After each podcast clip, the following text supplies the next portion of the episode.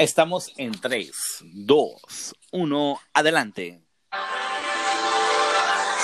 Muy buen día, muy buena tarde, muy buena noche a todo aquel que nos está sintonizando o escuchando en una grabación. Aquí Gerardo Olmos de Host en los controles y también acompañado del buen amigo Manuel. ¿Qué tal, Manuel? ¿Cómo estás? Saludos Gerardo, saludos a todos los radioescuchas, un abrazo fraterno y que Dios los bendiga y que en este día tan especial que recordamos la muerte de nuestro Señor, también tengamos presente la esperanza de la cruz. Esperemos que todas las personas en, el momento que nos estén escuchando en grabación o en sintonización, ya sea manejando, ya sea limpiando en el baño, en su cuarto, en el trabajo, en toda cualquier parte que nos esté escuchando, le mandamos un gran saludo. Gracias a todas las personas también que compartieron la grabación de Jueves Santo y que también se pudo difundir de una buena manera. Eh, aclarando un poquito las dudas que ha tenido la gente, Manuel. Este, dicen que, ¿cómo estamos diciendo el quédate en casa? Y en este momento estás tú grabando con un seminarista una, un, segmento en conmemoración del Jueves Santo. Y les digo, no, la verdad es que por medio de una aplicación estamos yo en mi casa y Manuel en la suya vía internet haciendo esta grabación para la conmemoración. No la estamos repitiendo, la estamos conmemorando, como bien dijimos en la grabación pasada. Entonces aquí tenemos la conmemoración de Viernes Santo, un día donde estamos reflejados no solamente en un dolor de corazón y alma, sino también que se nos une el dolor de Jesús, el dolor físico. ¿Te parece si empezamos entonces, Manuel? Vamos a darle, Gerardito. Excelente. Venga, venga. Viernes Santo, Manuel. Un día donde nuestro Señor Jesucristo estuvo encerrado no solo por los mandatarios, estaba encerrado y encarcelado por el pecado de la humanidad. Un día donde los doce y los seguidores le dieron la espalda. Como bien mencioné, ayer era dolor de corazón y alma y hoy se suma el dolor físico. Un día donde vemos un gran recorrido de Jesús con su cruz para ser crucificado para allá. ¿Cómo puedes ver en, este momento, en este día? ¿Qué tal, Manuel? ¿Qué piensas sobre, sobre este día? Sobre el Viernes Santo, pues es, es nuestra, nuestra razón de ser en cuestiones de fe. Este, Gerardito, recordemos que pues todo este caminar, todo este vía crucis, vía crucis es el camino de Jesús a la cruz llega a culminar en este símbolo que se representa para la eternidad. El momento en el que el cielo se une con la tierra para dejar plasmado el mayor símbolo que va a transformar no solo un momento de la historia del hombre, sino la eternidad. Exactamente, Manuel. Es algo que, que podemos ver en este signo de la cruz, que más adelante quisiera entrar en, en ese punto de que adoramos a una cruz, pero eso puede, puede ser un poquito más adelante. Mientras vamos a empezar con lo que muestra la pasión de Cristo en, en, viernes, que es que Jesús está encarcelado y de repente está solo, está rezando y va hacia Pilato. Y en ese momento la gente grita, crucifícalo. ¿Cómo es, Manuel, que de repente toda la gente estaba en domingo alzando sus palmas, sus plantas, diciendo, viva Cristo Rey? Y hoy en viernes la gente le grita, crucifícalo. No pasaron meses, no pasaron años, solamente pasó un periodo corto de días para que la gente pasara de decir, viva Cristo Rey, a crucifícalo tomando un poquito las palabras del el obispo de la diócesis de La Paz, dice, la multitud fue manipulada en convicción de la masa. Y esto no ha cambiado hasta el día de hoy, mano. Sabemos que hace dos mil años pasó esto de la convicción de las masas, pero hasta el día de hoy esto sigue pasando. ¿Dónde puede pasar esto? Cuando la gente dice, ¿sabes qué? Va a haber tal evento, va a estar tal persona, va a estar tal cosa, se va a poner así, se va a poner así, la gente va a decir, o esto es algo que las personas y la sociedad acepta, es algo que mueve a la masa, por lo tanto, también me va a mover a mí. También cuando dicen una elección presidencial, vamos a ponernos en ese ámbito, la gente dice, bueno, el candidato que más votos tenga es el candidato por el cual yo voy a votar. Dicen, no me voy a informar, no voy a saber nada, no estoy hablando de todos, no estoy generalizando, pero hay personas que dicen, ¿sabes qué? Si la gente lo acepta y la gente lo mueve, a mí también me va a mover. Y eso es lo que el obispo resalta que pasó en ese día. Y esto es algo que sigue ocurriendo y tú, y tú bien has de ver eso en, en muchas otras situaciones también.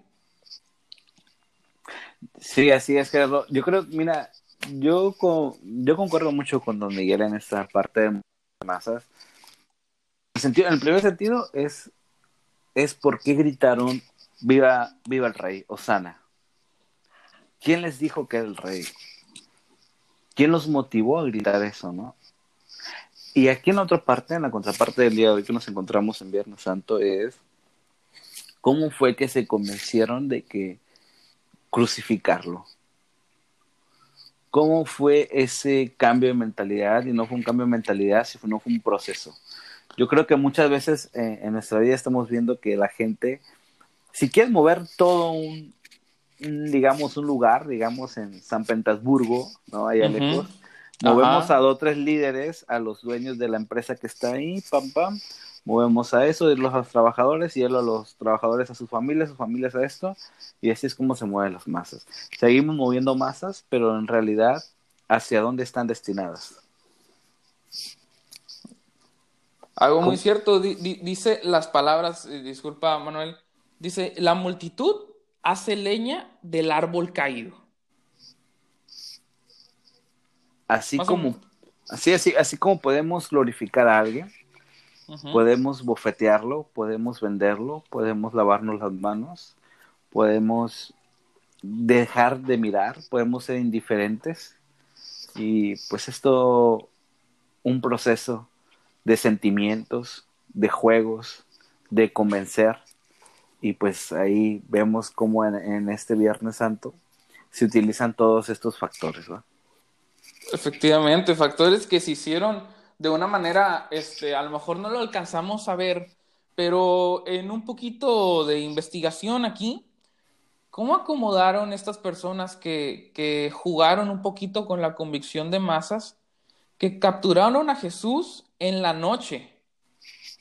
Desde ahí dicen que en la noche, porque en la noche actúan las tinieblas. La gente estaba distraída, por lo cual no había una posibilidad de reacción. Era un día donde la gente estuviera de fiesta y estuviera distraída y no alcanzaría a reaccionar y en ese momento fue donde lo apresaron.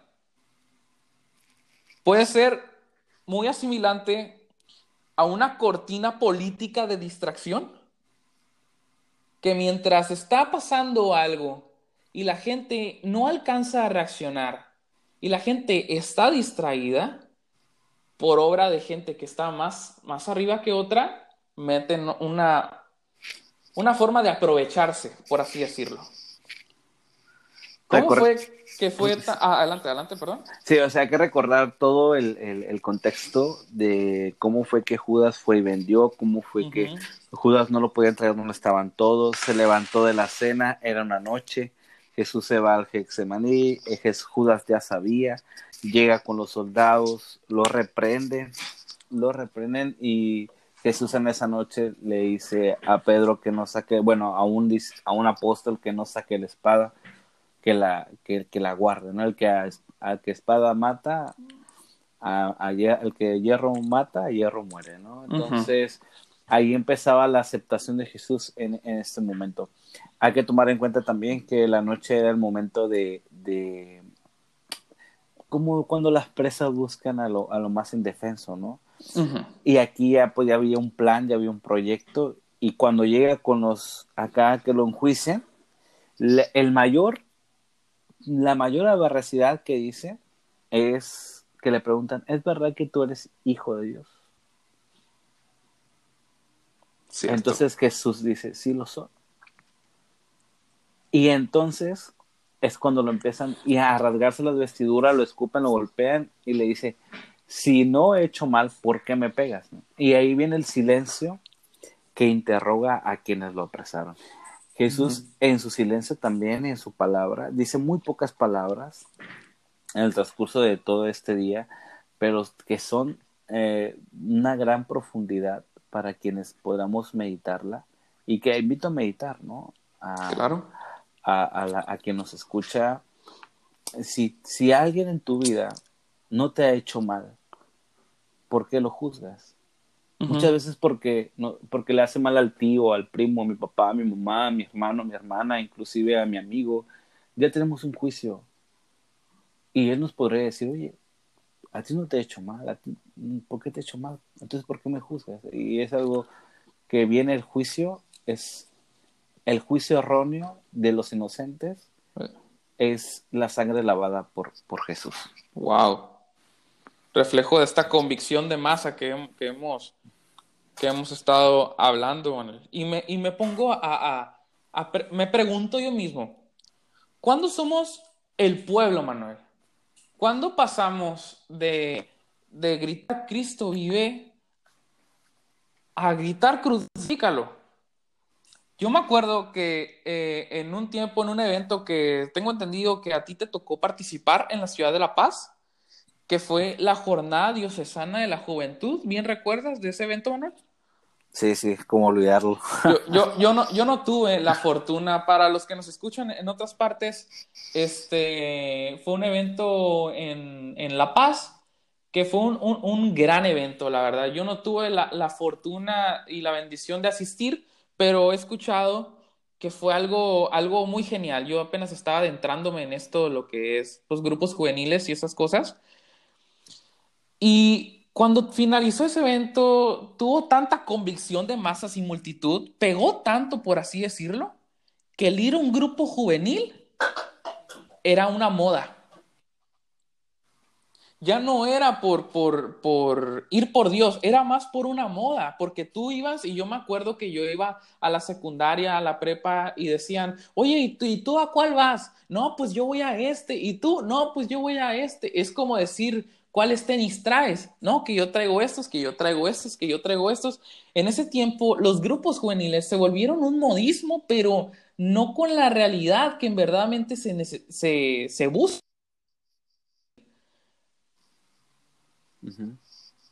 Muchas veces somos el pueblo, Manuel, ¿estás de acuerdo? Muchas veces somos el pueblo, pero fíjate, lo, lo, interesante aquí que, que hablas de, de las modas, muchas veces si, si el grito de crucifixión no hubiera sido moda, ¿qué hubiera pasado con nosotros? ¿Qué hubiera pasado con nuestro símbolo de fe? La pregunta que sería, si hubieran cumplido las escrituras.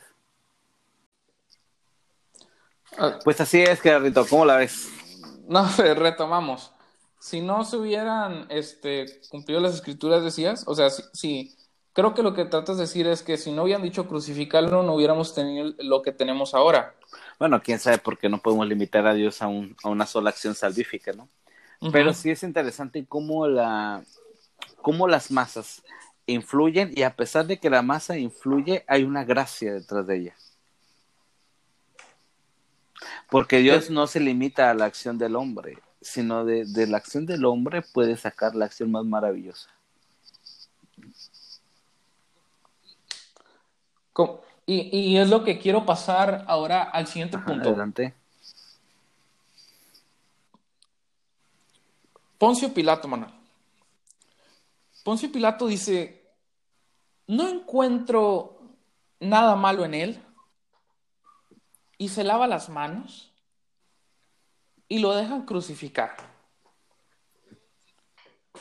Yo, este, recuerdo muy bien o, en varias partes de cómo encontramos y sabemos la verdad sobre algo, que sabemos la verdad sobre alguien y sin embargo sabemos que son inocentes y nosotros lo crucificamos. ¿Cómo es que a veces no defendemos a la persona que sabemos que está diciendo la verdad o que es inocente? ¿Cómo a veces no, no dejamos que crucifiquen a una persona? Sabemos que existe una mentira por detrás de esa crucifixión. ¿Cuándo somos Poncio Pilato, man? ¿Cuándo somos? Pues es una buena pregunta. Yo creo que hay una pregunta que le hace Pilato a, a Jesús que es muy clave. ¿Qué es la verdad? Y Jesús calla. Jesús calla porque Él es la verdad. Cuando, cuando somos Poncio Pilato, cuando no reconocemos la verdad. Cuando no reconocemos que nuestra hermana eh, nuestra hermana es capaz de ser perdonada y de perdonar. Cuando nuestro hermano es capaz de ser perdonado. Cuando nosotros juzgamos un pecado o, o una desgracia, ah, es que alguien me mintió, es que alguien fue hipócrita conmigo, es que alguien me, ah, es que yo no le hablo por esto, por lo otro. Pero cuando nosotros lo hacemos, creyéndonos superiores, pero callamos. O sea, el, el pecado más grande que tenemos, creo que es el creernos superior a los otros o el juzgar a los demás. Es decir, ah, es que, digamos, ¿no? El ejemplo, a veces las tías o el tío mala onda, que, que, que no le da despensa a la mamá o algo, y, y, pero sí va a comer a la casa, así como bien gandalla, y viene el otro, y el que sí da despensa dice, oye, mi hermano, ¿qué le pasa? Y el hermano este que sí da se siente ofendido, pero el hermano que sí da a veces ni le pone atención a sus hijos por el trabajo, ni le pone atención a su esposa, a veces se cansa y se enfada en el trabajo y viene y se desahoga en su familia. O sea, ¿de qué te sirve todo eso? O sea, ¿de qué te sirve dar si no, si no hay una realmente una verdad, una, una vida en, íntegra, ¿no? Entonces, eh, somos Ponce Pilato en cuanto nos unamos con verdad en cuanto no vemos que el otro merece también una oportunidad. ¿Por qué tuvo que dar a elegir entre eh, Barrabás y Jesús? Porque era en ese momento, se permitía, bla, bla, bla. Sí, pero ¿por qué no violó la ley? ¿Por qué para otras cosas sí la violaba la ley? ¿Por qué para intereses propios del reinado puede violar la ley? Pero por, por, por intereses propios no podemos violar la ley. Solamente en intereses propios, perdón, sí podemos violarla, pero no para, para intereses del otro. Y así es como a veces pues se viola la ley a interés propio, ¿no? Pero no a interés de otros. Así es como violamos a veces los mandamientos o el pecado a interés de, de otros y no propio.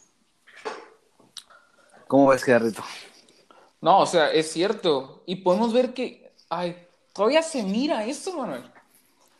Y no solamente hablo de un fin político, sabemos que, por así decirlo, eh, corrígeme si estoy mal, Poncio Pilato tenía un puesto jerárquico de mandar este, muy, muy alto.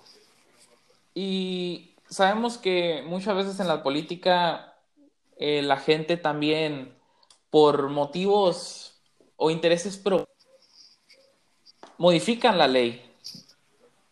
O no, no, es, no es nomás en eso, es, es puede ser en, la misma, en tu mismo hogar, cuando no quieres hacer un favor o cuando, o cuando rompes un poquito las reglas que hay en tu hogar solamente por intereses propios. Y pasa esto.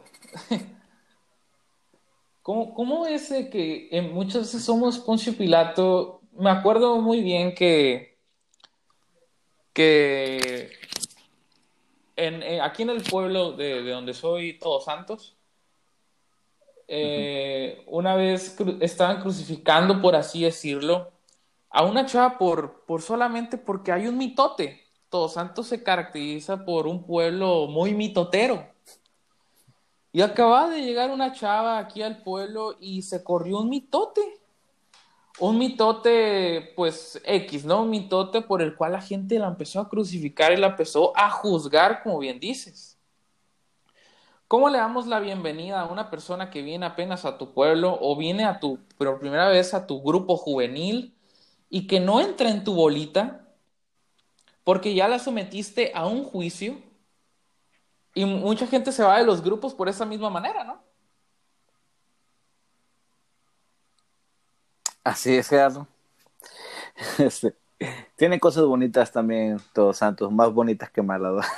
Ah, no, no, es, es un decir. Era un decir, ya sé, también. Es, es, es, un ejemplo. Nada más por si, por si pasa alguna, este, un sentimiento encontrado de alguien que nos escuche.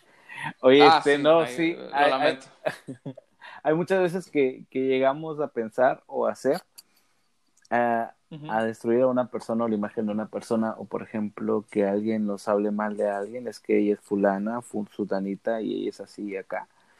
Y pues nosotros en vez de, de calmar las aguas, pues sí, sí es cierto, es verdad. Y le agregamos, y le agregamos, y le agregamos. Y, so- y al final, al cabo, te preguntan, oye, ¿tú qué piensas? Y tú dices, pues eso dicen, ¿no?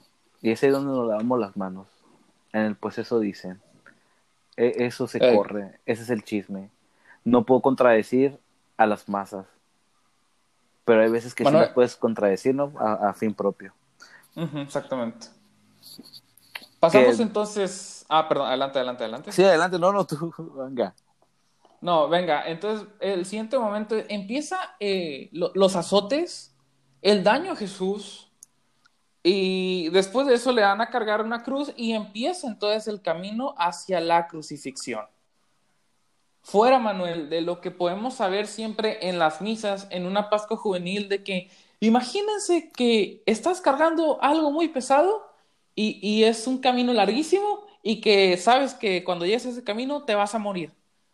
Aparte de esa idea convencional o popular que ya conocemos, ¿qué más podemos recalcar de ese Via Crucis? Sabemos que son muchas cosas, pero muchas cosas la gente ya lo conoce por medios populares o por, com- por métodos convencionales también. ¿Qué más podemos rescatar en eso? En el momento del azote y de la- del Via Crucis, pues hay que señalar eh, que, que el Via Crucis no es algo litúrgico, bueno, es un acto de devoción popular, algo que el pueblo hace, que para vivir en carne propia lo que el Señor este, recorrió. Son las estaciones las que van marcando un- una pauta en la historia y en la vida. Y la pregunta aquí, pues, que llegaríamos a hacer nosotros durante todo este, ah, en- durante toda esta flagelación, la flagelación del Señor, este, el, cami- el camino hacia el Calvario, hacia la cruz, hacia el monte de la calavera, podríamos decir, este, que ¿en qué lugar estamos nosotros? ¿En qué estación vamos? ¿En qué momento estamos? En el momento en que recibimos insultos, críticas, comentarios difíciles. Ese es el momento en el que enjuician a Jesús. El momento en el que la flagela, en que, en que el momento de la flagelación lo podemos asimilar a una enfermedad, lo podemos asimilar a, a una tragedia, a una crisis, a la falta de alimento en el refri, a la falta de trabajo, a la falta de misericordia. Y el camino hacia la cruz vendría siendo también una historia en la que vamos caminando, en la que vamos descalzos en, una, en un lugar que es de piedra caliente, hacia un lugar que desconocemos, pero que sin el fin y al cabo, sin ese lugar que nos llevará a la muerte, no podremos llegar a la gloria eterna. Pues, ¿En qué lugar estamos, Gerardo? ¿En qué lugar tú que nos escuchas estás? ¿En qué lugar vas? En el momento de los, de los reclamos, de la, de la confrontación, en el momento de, de las enfermedades, de la histeria, o en el momento en el camino en donde estás, en tu primera caída, en tu segunda. ¿En qué momento? ¿Me, me crucifico yo mismo, Man- Manuel? ¿Me puedo crucificar yo mismo o hay gente que me crucifica? Eso es una pregunta muy fuerte. Yo creo que desde la perspectiva este, cristiana fue crucificado. Fue crucificado el Señor. Desde nuestra perspectiva, nuestra- leyendo nuestra historia, podemos decir que nosotros en ocasiones este, no sabemos leer nuestra vida. A veces creemos un problema muy grande cuando es pequeño. A veces creemos que algo nos, a- nos atañe, pero digamos ahorita que estamos en cuarentena, ¿no? Ay, no manches, no hemos salido, no hemos lo otro. Pero, oye, voltea a ver a quienes se llaman familia. Hijo, voltea a ver a tus padres. Padres, voltea a ver a tus hijos. Estoy hasta la Wow. madre, estoy enfadado, estoy cansado. Pero en ese momento si tú quieres, puede ser el Via Crucis más grande de tu vida. Pero si también tú quieres, puede ser el momento más glorioso de tu familia y la resurrección para los problemas que traían muerte a la vida familiar. Wow. Y todo gracias a este signo que adoramos, Manuel, que es la cruz, ¿cierto? Cierto, la cruz. Un poco de, de, un dato, por así decirlo, y dicen, este, me acuerdo que una vez preguntaban, tuve la oportunidad de dar un tema en, en una Pascua juvenil, la bendición, y en ese, junto a, ti, hermano, que estuve sirviendo, eh, haciendo dupla, me, me preguntaron, ¿por qué adoramos a una cruz? ¿Acaso adoraríamos también la pistola o el cuchillo con el que matan a nuestro padre o a nuestro hermano? Es un signo también de conmemoración de, ese estilo, ¿no? Y en, base a investigaciones, al final de cuentas, se sacrificó por nosotros. ¿Sí? ¿Voy correcto hasta ahí? Sí, sí, sí. Muy bien. antes un sacrificio era para liberación, ¿verdad? Tengo entendido. Y sacrificaban un cordero para que las cosas vinieran de una mejor manera, que se puedan liberar, que se puedan redimir. Entonces, gracias a un sacrificio. Entonces, puedo asimilar también eso con la crucificación del Señor, que fue un sacrificio para poder hacer lo que antes hacían con un cordero, y por eso llamamos a Cristo el Cordero de Dios que quita los pecados del mundo.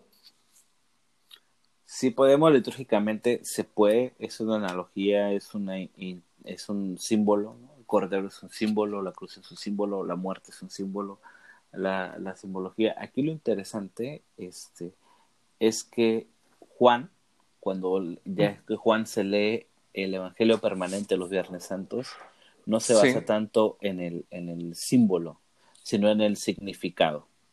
Bíblicamente, la prueba de amor. El significado de cada, el significado del Cordero, el significado de la cruz, el significado de Cristo.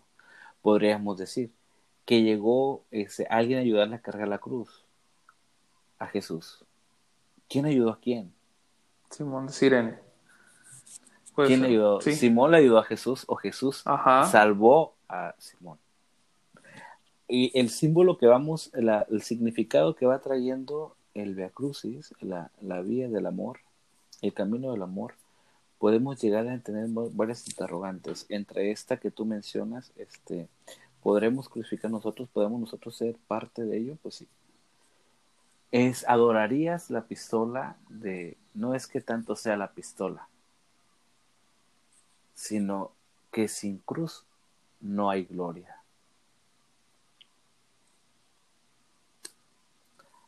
Así es. así es sencillo, así es sencillo, así de resumido, sin complicaciones.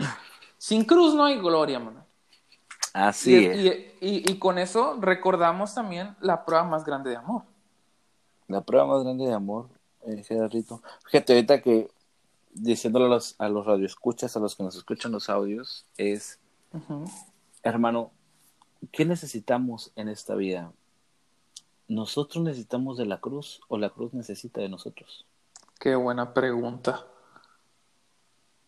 Dios, ¿hasta qué momento nos está dejando ser en este viacrucis llamado cuarentena, en este viacrucis llamado pandemia, en este viacrucis llamado pobreza, en este viacrucis llamado desempleo, en este viacrucis llamado este, tristeza inclusive. Tristeza, en este viacrucis llamado depresión, en, en este viacrucis llamado enfermedad. ¿Qué estás aprendiendo en el viacrucis? ¿Hacia dónde te está llevando? ¿Hacia dónde estás girando tu mirada? ¿Tu mirada está puesta en la sangre que está plasmada en la calle o tu mirada está puesta en la cruz? En lo que viene después de tanta muerte de tanta destrucción. ¿Dónde está tu mirada? ¿Dónde está tu corazón? En este Via Crucis llamado vida. Wow, bien resumido. Que hay que aclarar entonces, y resalto que dices que el Via Crucis no es algo como tal litúrgico, es algo adaptado por los fieles para, para conmemorar eh, la pasión de Cristo. Es, es una catequesis, es una catequesis. Ok. Ok, es una catequesis. ¿Y el pésame a María? Ah, ese, ese, ese hermoso pasaje, ese hermoso devoción popular, yo creo que me gusta mucho una Devoción canción, ¿no? popular. Es una devoción, Devoción popular. popular. A mí me gusta Ok. mucho la canción que cantan, la del Diario de María o, o El Pese de María. Son canciones que, que reflexiones que nos llegan a, a- a lo más profundo de nuestra alma. Porque imagínate el dolor de una madre al perder un hijo. Y muchos dicen, ah, es que perdió a Jesús. No, lo ganó. Exactamente. O sea, no perdió un hijo, ganó a la humanidad entera. María, en ese pésame, le damos para recordarle y darle gracias, porque no solo, no es que perdiera un hijo, ganó la humanidad en sus brazos y en sus llantos, cubre al mundo entero desde ese momento hasta el fin de los tiempos. Muy profundo el pensamiento. ¿Puedo, puedo, puedo decir entonces que es una devoción popular y no un acto litúrgico, Manuel? Así es. Ok, a todas las personas que pensaron que, que, que era un, un, un acto pues, litúrgico, pues sabemos que es una devoción popular, al igual que el Via Crucis, entonces.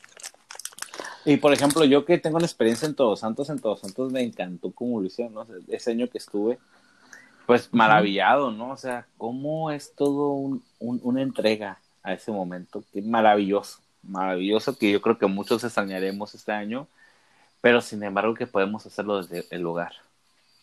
Desde el hogar, Claro, ¿cuántas con- madres sufren por la muerte de su hijo? ¿Cuántas madres sufren? O tú, Gerardo, que estás de lejos, ¿cuánto sufre tu madre que está acá?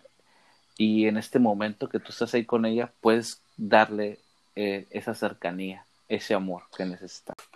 Pues Después sí, del pésame a María, eh, este, llegamos entonces al momento de lo que es ya la, la, la crucifixión en sí, ya la muerte de Cristo. sí, acuérdate que en, es- que en- ¿Está bien dicho la muerte que de en este momento sí, pues sí, eh, tiene que haber, acuérdate, en Navidad es el nacimiento, eh, viernes es la muerte y es la resurrección. Ahí hay que decir las siete palabras que Jesús dice antes de morir y ponerlas bien profundas. Y así es, mi hermano, sí está bien dicho decir es la muerte de, de Jesús, porque realmente sí murió. Realmente hay muerte, realmente hay vida y realmente hay resurrección. Muy bien. Ahora pasamos ya a, a finalizar con el último momento, que es entonces Jesús muere y es llevado al sepulcro. ¿Cómo se sentía el pueblo después de, de, de eso, Manuel? Yo creo que la mejor manera de explicar cómo se sentía son el pasaje bíblico de los discípulos de Maús. O sea, los, el- eh, los discípulos de Maús son así como el pum de cómo se sentía el pueblo, decepcionado, triste, abatido. Este, imagínate los apóstoles, ¿quién estuvo ahí? Tenían el, Eh, el acompañamiento María tenía de Juan, pero ¿dónde estaban los demás? ¿Dónde estaba Pedro? ¿Dónde estaba Santiago? Aquellos que dijeron, ah, quiero hacer que uno esté a mi derecha y otro a tu izquierda. Y los que estuvieron a la derecha de Jesús fueron los, el ladrón. O sea, ¿cómo a veces queremos los primeros lugares, Gerardo? Pero Jesús tiene en los primeros lugares a veces a los que cometen el peor pecado, pero con el simple arrepentimiento tienen la mayor gracia. ¿Cómo es que, que- que buscamos, verdad, el, el- los primeros lugares? Gente, gente buena, eh, dedicada a ser, ¿cómo decirlo? Gente que resalta mucho en la sociedad, eh, visualmente hablando, ¿no? ¿Cómo esa gente pensamos que tiene los primeros lugares en, muchas en muchas veces? Cuando en, en Isaías 53 menciona, Jesús no tenía gracia ni belleza alguna para que nos fijásemos en él. Era un hombre de dolores y de sufrimiento, abatido, malherido. No era una persona que llamara la atención visualmente en la sociedad. Era una persona que no tenía belleza ni gracia. Sin embargo, así fue nuestro Salvador. Y así fue también como en los primeros lugares que dices tú y, de que no es la gente más, más acá, por, por así decirlo. Sí, por ejemplo, hay muchos ejemplos en nuestras comunidades que, bueno, va a ser muy atraído lo que voy a decir, ¿no? Pero, por ejemplo, que están de lleno en nuestras parroquias, que están de lleno en nuestros grupos, están de lleno en las parroquias porque huyen de su familia. Están de lleno en los grupos, de, en el grupo de X movimiento, pero que en su casa son un desastre. Que, no te, que son ministros de la comunión, pero que son la división de sus hogares. Que son este, proclamadores de la palabra, pero que son ocasión de insultos, regaños y gritos. Que pueden llegar a ser del grupo de jóvenes, pero que allá afuera son motivo de antitestimonio, de destrucción, de división. Pero sin embargo, son los ladrones arrepentidos de hoy. Son los que están a la derecha y a la izquierda de Jesús. Porque, dice el Papa Francisco, es un hospital de pecadores y no un museo de santos. Esa es nuestra iglesia. Muy bien, Manuel. Entonces, con esto hemos terminado ya la transmisión porque se nos acaba el tiempo y también eh, ciertos otros factores que no nos están favoreciendo en este momento. ¿Y algo más que quisieras agregar por último? No, pues, eh, este, deseándole a las personas que nos escuchen el día de hoy, viernes, que no pierdan la fe, que vean más allá del camino, vean la gloria, que no se pierdan en todo esto en todo este desastre, en toda esta situación difícil, que vean más bien qué vamos a tener después de esto. Es todo, Muy bien, entonces finalizamos entonces con esta grabación de la conmemoración de Viernes Santo y que nos preguntemos, ¿cómo vivimos? ¿Qué estoy dispuesto a hacer? ¿Estoy dispuesto a sacrificar algo de mí para darle algo a Él? Preguntémoslo y también si te gusta este audio, siéntete en la total libertad de poder compartirlo y que el día de mañana nos esperen también con una grabación de Sábado Santo. Eh, le, damos, le doy las gracias a, mi amigo Manuel por estar aquí presente en sus comentarios, y reflexiones tan profundas también, y que también va a estar presente entonces en la grabación para el día de Sábado Santo. Pues que Dios te bendiga, Gerardo. Felicidades por esta iniciativa, felicidades por, por tener esta gran asertividad de ser un momento de reflexión de los días santos y que este Viernes Santo, en vez de, de martirizarte por no comer carne, que veas el amor verdadero en tu vida y en cada uno de los que nos escuchan. Gracias a todos que nos escuchan y que Dios los bendiga.